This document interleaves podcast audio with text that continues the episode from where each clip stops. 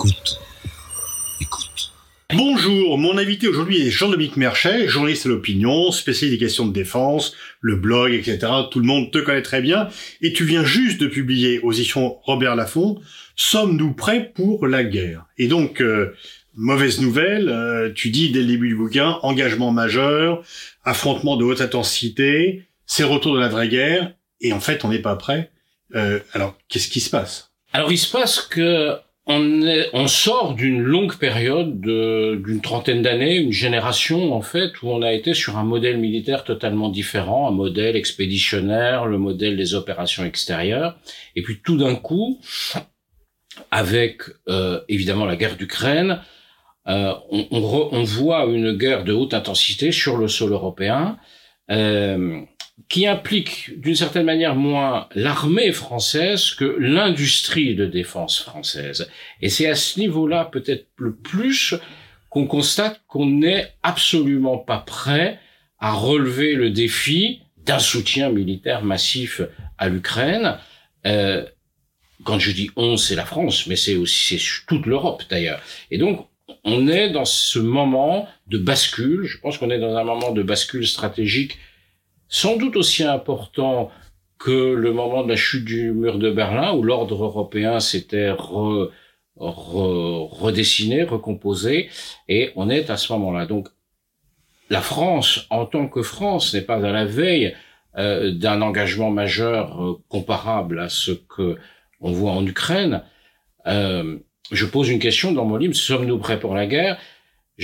Tout mon livre est une série de questions, et à la fin, je réponds quand même en disant est-ce que oui ou non est-ce qu'on est prêt? Et je, je pense que euh, on ne peut pas être prêt euh, à la guerre en général parce que la guerre à chaque fois change. Et on est toujours surpris. Est-ce que le général Georgelin après les surprises stratégiques en fait ma question c'est soyons suffisamment souples intellectuellement souples d'ailleurs d'abord euh, pour se préparer aux surprises et pouvoir se remettre en, en situation. Ça, c'est effectivement ta conclusion, mais euh, sommes-nous prêts pour la guerre? Alors, s'il faut aider l'Ukraine, on voit qu'il faut se mettre en série, mais par rapport euh, au fait qu'on n'est pas prêt pour la guerre de haute intensité, qui, quel est le pays qui serait capable ou en mesure ou susceptible de faire contre la France une guerre de haute intensité? Alors, je pense qu'aujourd'hui, on n'est pas dans une situation où on est à la veille d'une guerre de haute intensité impliquant directement la France pour deux raisons. Parce que d'abord, nous sommes une puissance nucléaire dotée de l'arme nucléaire qui sanctuarise le territoire, nous protège contre une agression massive. Deuxièmement, parce que nous sommes membres d'une alliance défensive, l'OTAN, euh, qui implique nos alliés, dont les Américains, et que ça, effectivement, et, et, les autres Européens.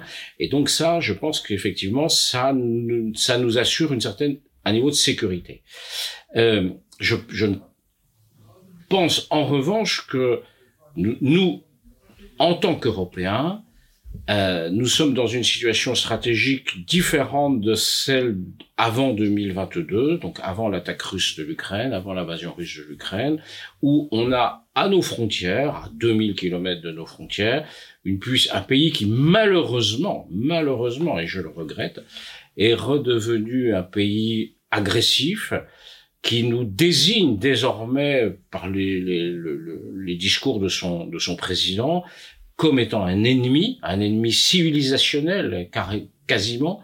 Euh, donc on est dans un niveau d'affrontement idéologique euh, fort et euh, qui est une puissance qui s'affirme comme une puissance révisionniste, révisionniste pardon, qui a envie de changer l'ordre européen à son avantage. Je pense que ça c'est un changement euh, qui nous est imposé. Je fais partie des gens qui pendant des années euh, on pensait qu'on pouvait trouver des compromis, des accords, qu'on devait trouver des compromis et des accords avec la Russie. Le président Macron a essayé de le faire. Je, suis souvent, j'ai souvent critiqué la politique du président Macron, mais là-dessus, je pense que la France, dès François Hollande, avec les, les accords de, de Minsk, le format Normandie, tout ça, on a, on a vraiment fait des efforts. Ça n'a pas marché. Les historiens feront un jour le récit du pourquoi ça n'a pas marché. Et je pense qu'on est rentré dans une période où l'on voit que ce soit en Ukraine, que ce soit à Gaza, euh, on voit un niveau de violence militaire tel qu'on n'en avait pas connu, en tout cas dans notre environnement proche, euh, depuis longtemps, et on est obligé de se poser la question euh, de d'adapter notre à la fois nos forces armées et notre industrie de défense à ce nouveau contexte qui est un contexte, je le redis, plein d'incertitudes. Alors, sans revenir sur effectivement les de trancheront euh, qui a perdu la Russie, euh, mais est-ce que la Russie, ont, les intentions euh, de confrontation de Poutine sont claires et nettes, il le met sur la table, il ne s'en cache pas, mais en a-t-il les moyens? Est-ce que, alors qu'il a des difficultés à conserver les, une partie de l'Ukraine, bon, le Donbass, etc., on le voit mal quand même s'attaquer à des pays de l'OTAN, euh, venir euh, lorsque le ministre allemand de la Défense dit on a peut-être un conflit d'ici 2027-2028, il, il, quand même il alimente les peurs. Est-ce que la Russie et là je parle pas des intentions, je parle des capacités. Est-ce qu'une Russie qui est incapable de croquer l'Ukraine peut avaler euh, les pays européens de l'OTAN?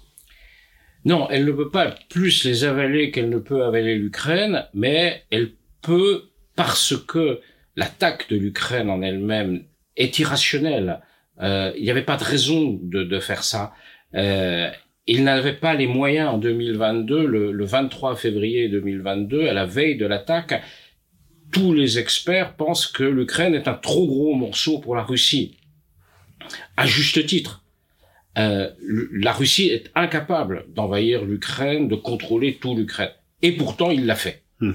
Et donc, nous devons faire ce que nous n'avons pas réussi à faire avant l'attaque de l'Ukraine du 24 février 2022.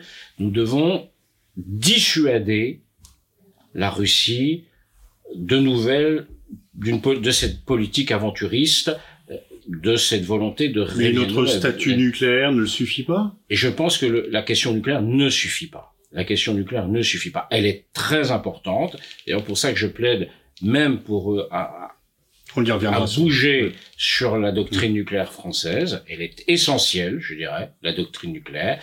Elle ne s'applique pas, elle ne peut pas s'appliquer pour l'instant euh, à l'Ukraine. Et donc, on doit, face à des pays qui se sentent fragilisés, menacés, on doit hausser le niveau de dissuasion conventionnelle, et nucléaire, il est là, mais surtout conventionnel, pour ne pas demain nous trouver piégés dans une situation où on devrait avoir à choisir entre euh, Tallinn euh, et le feu nucléaire. Il faut qu'on ait des, euh, euh, des, des, choses qui nous permettent euh, de, de, de, de, comment dire un matelas euh, comme on avait au moment de la guerre froide on avait la dissuasion nucléaire mais on avait aussi une armée classique euh, traditionnelle conventionnelle face au pacte de Varsovie. On est malheureusement obligé de se retrouver dans cette situation. Alors, les, le, président de la République a laissé une augmentation sensible des dépenses militaires, une loi de formation qui est appliquée, c'est la première fois depuis mhm. euh, très longtemps,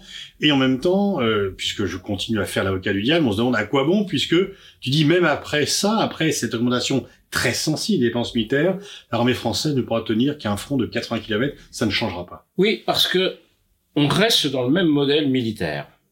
Le modèle militaire, c'est ce que les militaires euh, appellent un modèle d'armée complet, un modèle d'armée cohérent, que je caricature un peu en parlant d'une armée bonsaï. C'est comme l'armée américaine, c'est-à-dire qu'on est capable de tout faire. On a euh, des satellites, on a des sous-marins nucléaires, on a des forces spéciales, on a des chars, on a euh, des porte-avions, un porte-avions, on a des forces nucléaires, etc., etc. Euh, on a un modèle, on a des bases à l'étranger, on a une capacité expéditionnaire. Bref, on est comme l'armée américaine, mais parce que nous ne sommes pas les États-Unis, parce que nous avons 3 000 milliards de dettes publiques, euh, malgré une forte augmentation du budget de la défense euh, des armées, nous avons une petite armée. Euh, ok, elle est cohérente, elle est complète, mais elle ne nous permet pas euh, de faire beaucoup et de faire longtemps. Donc c'est un choix. Euh, c'est le choix du président de la République, c'est globalement le choix des dirigeants français, c'est le choix des militaires français. Je propose que nous discutions ce choix, non pas pour dire que ce choix est par définition mauvais, mais pour se t'interroger sur le fait de savoir s'il n'y aurait pas d'autres façons. Tu, tu écris notamment... que l'armée de terre aurait dû remporter les arbitrages après la guerre en Ukraine et que ce n'est pas le cas. Donc il faudrait donner plus d'importance à l'armée de terre et un peu moins à la marine et l'armée de l'air. On peut en discuter. Est-ce que la France doit rester une puissance mondiale, une puissance globale, présente sur tous les continents c'est la nation, la puissance d'équilibre, euh, ou est-ce qu'elle doit se reconcentrer sur ce qui est la nos priorités, qui, sont, qui me semble être, en gros, notre environnement géographique, c'est-à-dire l'Europe et le bassin méditerranéen? Je, je, je, pose la question. Je, je, plaide plutôt pour un recentrement parce que je m'inspire. Je crois que le, le, le maréchal Foch dans les ces, ces, ces, principes de la guerre, il parle de la concentration des moyens. Si on veut peser, si on veut être efficace, il faut concentrer ses moyens. Or, nous, le modèle militaire français est un modèle de dispersion des moyens.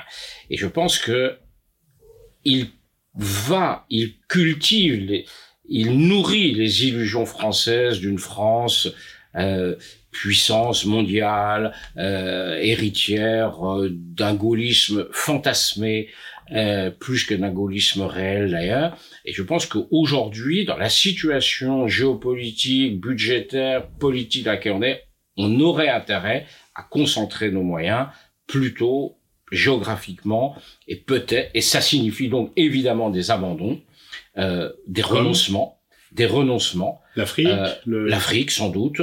Euh, je pense que l'Indo-Pacifique, c'est au-dessus de nos moyens. Euh, je pense, je ne suis pas sûr, par exemple, qu'il nous faille euh, un porte-avions.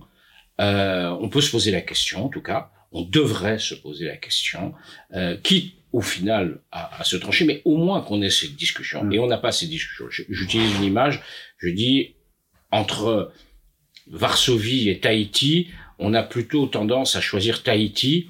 Est-ce qu'on a vraiment intérêt à choisir Tahiti par rapport à Varsovie? Alors tu soulèves une autre question aussi euh, qui passe rapidement, souvent évoquée dans, dans les débats, c'est les difficultés de recrutement.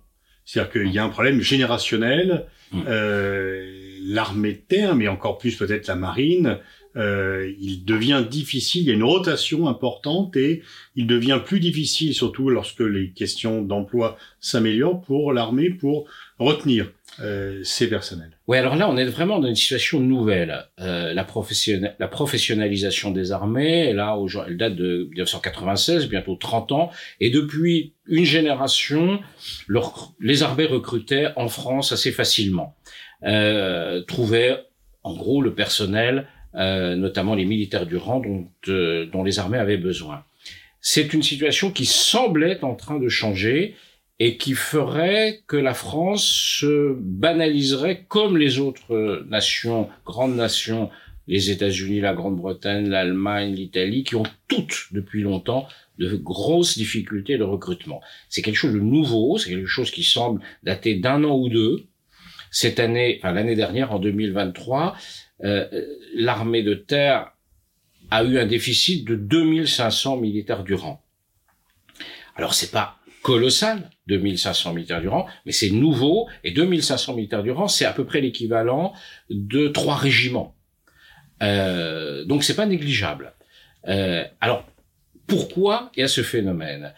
Euh, On n'a pas d'études très précises. Il y a toujours eu euh, beaucoup de turnover, des gens, des jeunes qui viennent, qui, qui, qui ne se plaisent pas, qui s'en vont, qui ne restent pas le temps. Mais là, c'est différent. C'est des gens qui ne viennent plus ou qui veulent venir mais qui ne sont pas recrutés. Il y a notamment quelque chose qu'on aurait tort de, euh, de, de négliger, c'est l'évolution de la condition physique des jeunes, notamment hmm. la vue, l'ouïe et le surpoids. Là, on est dans une, on voit apparaître des phénomènes de mauvaise vision, euh, en tout cas de vision inférieure aux standards, aux critères militaires, de mauvaise ouïe. Ça, c'est les écrans. Mmh. L'ouïe, c'est euh, les écouteurs, et le surpoids, c'est la malbouffe. Mmh. Et donc, on voit apparaître des jeunes qui aimeraient rentrer dans l'armée, mais qui ne sont pas sélectionnés parce qu'ils ne correspondent pas.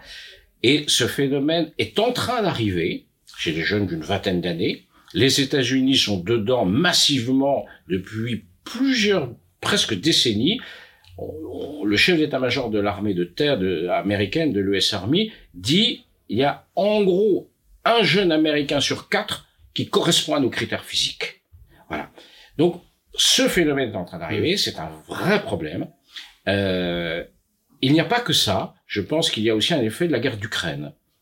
Euh, C'est-à-dire que jusqu'à présent, s'engager dans l'armée, c'était dans les images, dans le, le c'était vivre une belle aventure. Euh, c'était euh, partir sous les tropiques, partir en opération extérieure. il y avait des morts, parfois, mais 50 morts euh, en 10 ans au Sahel. Et puis tout d'un coup, euh, tous les soirs à la télévision, il y a les images de la guerre d'Ukraine. Et là, c'est pas 50 morts en 10 ans, c'est 50 morts toutes les heures à Barmout. Mm. Et, et, les familles, les jeunes se disent, ah oui, mais peut-être que la guerre, être militaire, c'est ça. Mm. Et donc, il y a peut-être un effet psychologique de retenue de mm-hmm. se dire oui enfin euh, l'année dernière l'Ukraine la Gaza enfin bon euh, non c'est pas forcément plus des contraintes d'une génération plus des contraintes le téléphone portable évidemment mais ça tout le monde là, mais plus les militaires parce que euh, il y a des contraintes spécifiques. Je voudrais venir, tu parlais de gaullisme fantasmé, je, tu me vois venir, tu proposes directement que la France rejoigne le groupe des plans nucléaires mm. de l'OTAN. Et donc, euh, lequel on n'est jamais, enfin, on perd parti, etc. Mm. Ce serait la réintégration totale. Alors, je comprends bien l'argument de dire on garde notre liberté, mm. c'est ce que tu dis, mais est-ce que tu ne penses pas quand même que le signal envoyé et je dirais par rapport au Sud global, par rapport aux autres pays, serait le signal d'alignement. Je j'entends bien mmh. que le fait de réintégrer l'OTAN en 2009 n'a pas privé la France de sa liberté de manœuvre, mais ça a été perçu comme mmh. cela. Et, et donc euh, voilà. Euh... Oui, oui, c'est le risque. Tu as raison, il y a, y, a, y a ce risque. Mais quand je dis ça, je dis ça ne peut se faire que dans le cadre d'une nouvelle donne. Et avant ça, je parle du partage nucléaire euh, de, de la France avec ses alliés européens. Le partage nucléaire, c'est ce que font les Américains avec euh, le nucléaire sharing, comme disent les, les, les experts, avec euh, un certain nombre de pays européens, l'Allemagne, l'Italie, le, les Pays-Bas, euh, la Belgique et la Turquie. il y a des armes américaines, des armes nucléaires américaines en permanence dans ces pays, et si une guerre il devait y avoir, ces armes nucléaires, qui sont des bombes de type B-61, seraient transportées par des avions allemands, italiens, euh, belges, hollandais, euh, voilà. Donc je propose que nous mettions, nous proposions ça, que la France propose ça, par exemple à la Pologne, par exemple à la Roumanie, par exemple à l'Allemagne, évidemment, à l'Italie, à qui voudra, en disant c'est une garantie supplémentaire, notamment en cas de désengagement américain. Mmh. Vous avez, on vous demande pas de prendre, de renoncer à l'assurance vie que vous avez avec les États-Unis. On vous propose simplement un avenant à votre contrat d'assurance vie. Nous, on vous en donne une autre d'assurance vie que nous partageons ensemble. Je pense que c'est une proposition à faire pour faire bouger les choses. Et ça, ça ne peut se faire que si nous rentrions. Mais ça doit être des mouvements parallèles. Et donc avec le risque Évidemment. que euh, l'affirmation d'une position, on le voit dans les conflits, le, la, la, spécificité française s'efface au fur et à mesure au nom d'une cohérence européenne. Au nom d'une cohérence européenne. Je pense que c'est le projet, en tout cas, que semblait porter le président Macron, d'autonomie stratégique européenne, avec la avec comme la possibilité d'un désengagement américain si Trump est réélu. Donc il faut il faut qu'on essaie de bouger. Il faut qu'on comment dire, qu'on utilise notre force euh, de dissuasion pour, pour, pour faire de la politique avec. Venons là au moyen technique. Je voudrais aborder deux mhm. sujets. Euh, le premier, c'est les drones. Pourquoi ce retard que tu euh, expliques dans ton livre sur les drones? Alors ça, c'est un échec euh, total de tous les Européens. Toutes les, tous les Européens ont raté euh, le, le virage des drones à la fin des années 90, au début des années 2000.